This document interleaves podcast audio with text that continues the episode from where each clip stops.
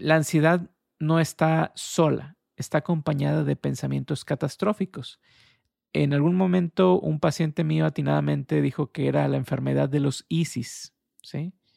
Y si me pasa esto, y si me pasa lo otro, y si me sucede esto, la gente con ansiedad está viendo una catástrofe en el futuro cercano o en el futuro este, lejano y dice, pues es que solamente enfréntalo, pues no es tan sencillo, ¿sí? Necesita muchas veces la persona tener una aproximación. En un mundo donde hace falta amor, el alma puede ser un adorno más. Soy Cielo Vanessa. Ven y acompáñame a este viaje de letras y pensamientos donde te compartiré con todo mi cariño y dedicación cómo ser mejor cada día, cómo identificar si algo anda mal dentro de ti, cómo luchar contra ese espejo con el que luchas cada día. Si el externar tus emociones te cuesta, si no sabes con quién hablar, si sientes que estás solo, has llegado al lugar correcto. Comencemos. Hola, ¿qué tal cielitos? ¿Cómo están? Bienvenidos a esta serie de videos que estoy realizando junto con el psicoterapeuta Carlos Augusto López, en el que hablamos acerca de cómo ayudar a las personas que nos rodean cuando padecen de algún problema emocional. En este caso, vamos a hablar acerca de la ansiedad. Si tú tienes ansiedad o tienes a alguien cercano que tiene este padecimiento, que sepas primero que nada que no estás solo. Si quieres ver los demás episodios, puedes encontrarlos aquí. Y bueno, sin más, doy la bienvenida al psicoterapeuta Carlos Augusto López, quien nos acompaña hoy para poder hablar acerca de la ansiedad. Muchas gracias por estar aquí, doctor. Muchas gracias por la invitación y ya sabes, feliz de estar aquí contigo. Muchas gracias, doctor. La verdad es que hay muchas dudas en cuanto a la ansiedad. Vamos a comenzar primero con qué es la ansiedad o cómo podemos denominar a la ansiedad. Claro, mira, es un estado alterado fisiológico, ¿sí? Eh, va más allá eh, del miedo, ¿sí? Casi siempre el componente de la ansiedad tiene ciertas eh, cuestiones irracionales, eh, es decir, un miedo generalmente racional. Yo puedo tenerle miedo tal vez a un perro que está ladrando, pero eh, en algunos casos la ansiedad puede deberse a algo que no necesariamente es un peligro. Por ejemplo, si yo voy a presentar un examen, puedo empezar a sentir mucha ansiedad, es decir, empiezo a sentir que me palpita mucho el corazón, empiezo a sentir sudoración, empiezo a sentir ganas de querer correr, ¿sí? Y también podemos ver que tenemos a veces pensamientos catastróficos, es decir, no me va a ir bien, las cosas van a ir mal, etc. Entonces, este estado generalmente eh, tiende a interferir con mi vida diaria. ¿sí? Y eso lo que hace es que mi calidad de vida pues baje. Es decir, en una situación donde yo pudiera estar feliz, pues con la ansiedad pudiera yo pasármela preocupado. ¿sí? Donde otra persona pudiera estar pasándosela genial. Entonces, es como un estado fisiológico alterado y eh, donde hay estas reacciones que mencioné ahorita. Muy bien, doctor. Entonces, ¿hay una preocupación persistente? ¿Alguien que tiene ansiedad se preocupa mucho o es diferente? Eh, se puede decir, hay diferentes tipos de ansiedad, ¿sí? Eh, por ejemplo, hay lo que llamamos ansiedad generalizada, que tiene que ver con eh, que una persona se preocupe por muchas cosas, no hay una sola en específica, ¿sí? Eh, tenemos otras cosas llamadas, por ejemplo, las fobias. Las fobias pueden ser hacia algo general, por ejemplo, una fobia social. Eh, cualquier interacción social me causa cierto temor, pero también puede haber fobias específicas. no nada más es la cuestión social, sino a mí lo que me da fobia es hablar en público pero soy bueno con la gente platicando uno a uno. Entonces, dependiendo eh, el componente es el nombre que va a recibir, pero eh, es un estado, como te decía, donde la persona generalmente puede tener miedo debido a sus pensamientos, debido a las consecuencias que esto puede traer en el futuro, y miedo también hacia eh, mis sensaciones corporales. Esa es otra muy común, ¿sí? Le vamos conociendo como miedo al miedo. Una persona, doctor, ¿desde qué edad puede comenzar a tener síntomas de ansiedad para poder estar muy pendiente tanto de hijos, sobrinos, familiares, amigos cercanos? ¿Desde qué edad comienza la ansiedad? Esto se puede presentar desde la infancia, eh, puede eh, deberse a alguna situación en específico donde el niño eh, sufra ansiedad, por ejemplo, que hayas recibido un susto muy fuerte, y eso lo podemos ver con algunos cambios de comportamiento. ¿sí?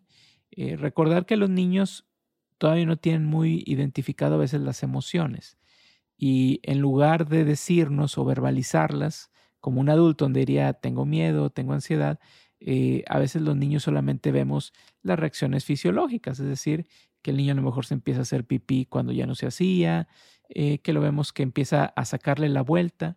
Eh, entonces, estas son algunas características que también las podemos ver en los adultos. Por ejemplo, casi todas las veces que alguien tiene ansiedad va a tener algunos procesos de evitación, ¿sí? ¿Qué es esto? pues sacarle la vuelta a aquello que me causa ansiedad, ¿sí? Entonces, si a mí me da miedo hablar en público, pues lo que hago en el salón es yo no levanto la mano. O si a mí me da miedo los perros, pues trato de no ir a las casas donde hay un perro, ¿sí? Entonces, eh, la ansiedad lo que va a terminar haciendo es de que te limites en ciertas cosas y que eh, termines también por modificar tus hábitos de conducta para evitar la situación que no te agrada. Doctor, una persona que sufre ansiedad, que tiene tiempo con ansiedad, ¿qué es lo más efectivo que puede hacer para poder combatir la ansiedad? ¿O depende de cada persona? Sí, eh, depende de cada persona, pero eh, lo primero que nada, eh, como ya te he dicho en otras ocasiones y lo hemos visto, bueno, pues una opción es la psicoterapia. la psicoterapia que se conoce como cognitivo-conductual es una de las mejores para el tratamiento de ansiedad sin medicación, ¿sí? De hecho, eh, muchas veces esta es la primera línea, es decir, lo primero que se recomienda, trabajar con psicoterapia antes de utilizar algún tipo de medicamento. Eh, ¿Qué es lo que se hace en la psicoterapia? Se, se le ayuda a la persona, primero que nada, a identificar sus patrones de pensamiento, es decir, que la ansiedad no está sola, está acompañada de pensamientos catastróficos. En algún momento un paciente mío atinadamente dijo que era la enfermedad de los ISIS, ¿sí? Y si me pasa esto, y si me pasa lo otro, y si me sucede esto, la gente con ansiedad está viendo una catástrofe en el futuro cercano o en el futuro este, lejano.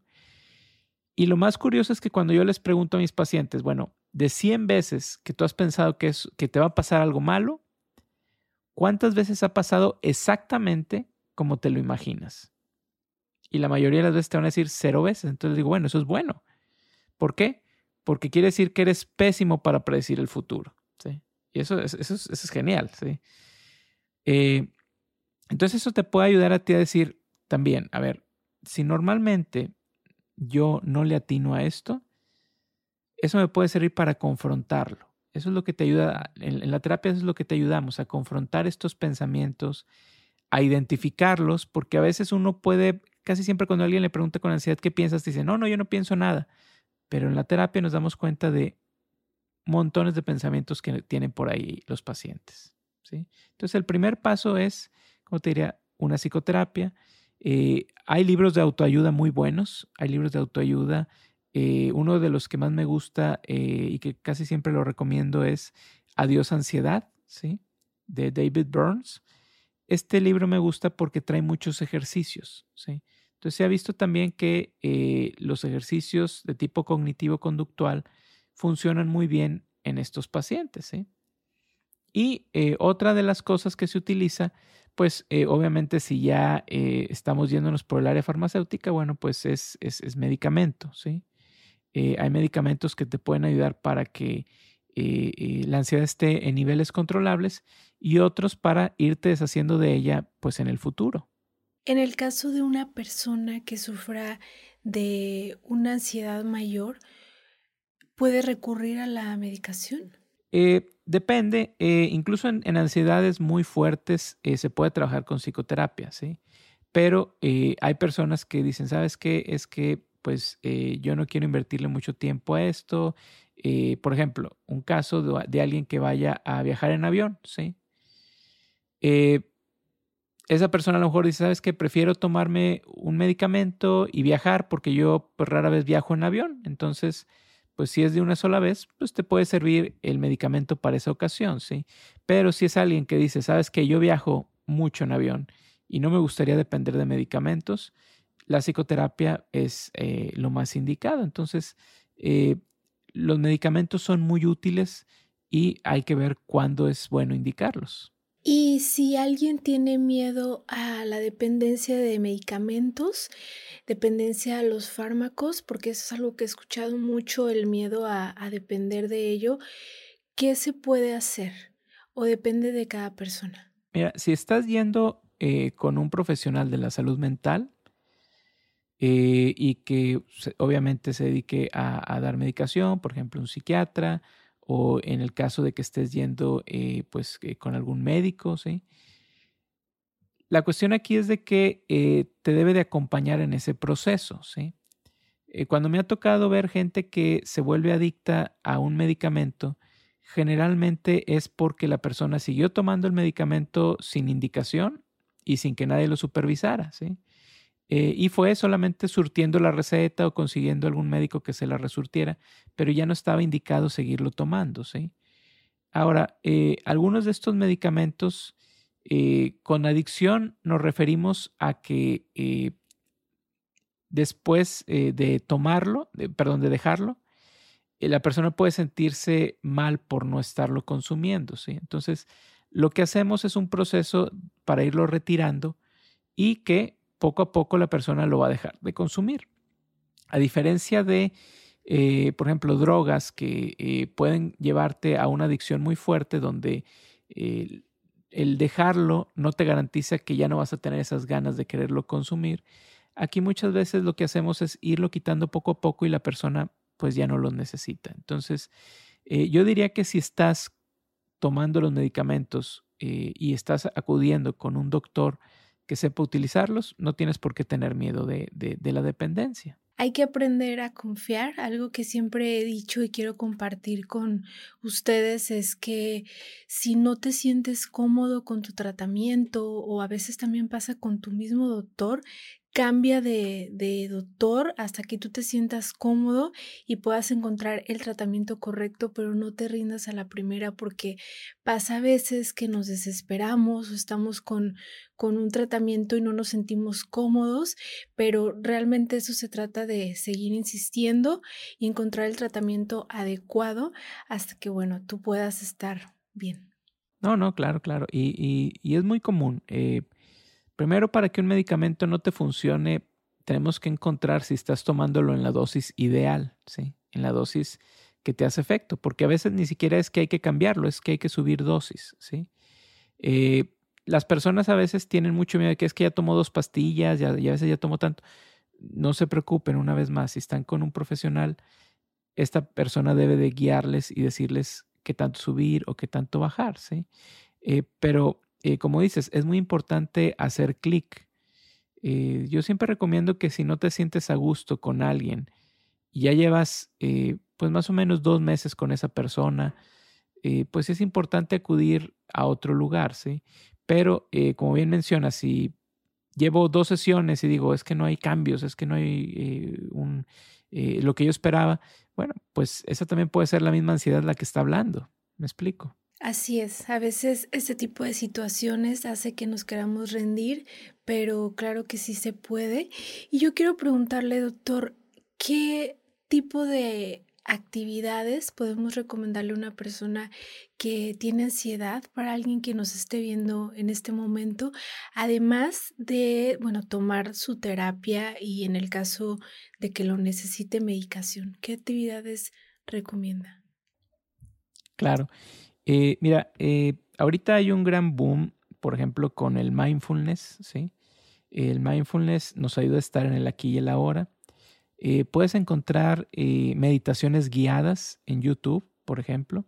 estas meditaciones guiadas te ayudan a trabajar en tu mente y que estés más enfocado en el aquí y el ahora.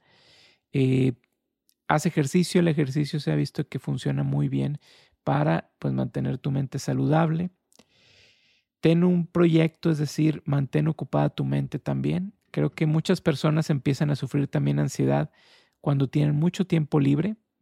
Obviamente no quiere decir que eh, alguien que, esté muy ocupado no lo vaya a tener, al contrario, se puede venir también, pero eh, quiere decir que si tienes ansiedad le estás dedicando mucho tiempo a pensar en algo catastrófico y eso a veces puede deberse a que tienes eh, tiempo de más, ¿sí? Entonces, esa es otra de las cosas que te diría, ¿sí? Revisar eso. Si dijera, ¿sabes qué? No, yo soy una persona muy ocupada, bueno, entonces hay que ver cuáles son tus patrones de pensamiento que estás repitiendo por ahí. Entonces serían algunas de las actividades que yo recomendaría así en general.